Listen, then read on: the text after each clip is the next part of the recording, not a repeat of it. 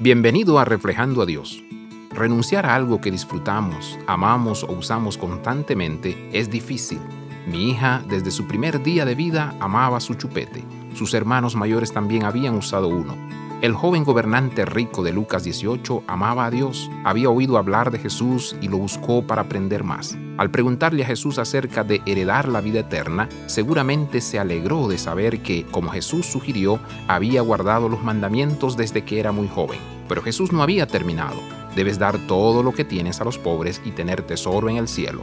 Eso le dio al joven una pausa a su entusiasmo. Estaba muy apegado a su riqueza cuando se dio vuelta y se alejó de Jesús. Jesús sabía que tenemos la inclinación de aferrarnos a las cosas. A medida que nos aferramos a esas cosas, nuestro enfoque puede ser desviado de Dios hacia el mundo que nos rodea. Si se necesita dejar algo, como la riqueza del hombre, para seguir a Jesús, entonces es mejor no tener nada más que a Jesús en lugar de riquezas temporales. ¿Hay algo en lo que estés apegado que Jesús te haya pedido que dejes? Escúchale atentamente a Él. Abraza la vida de santidad.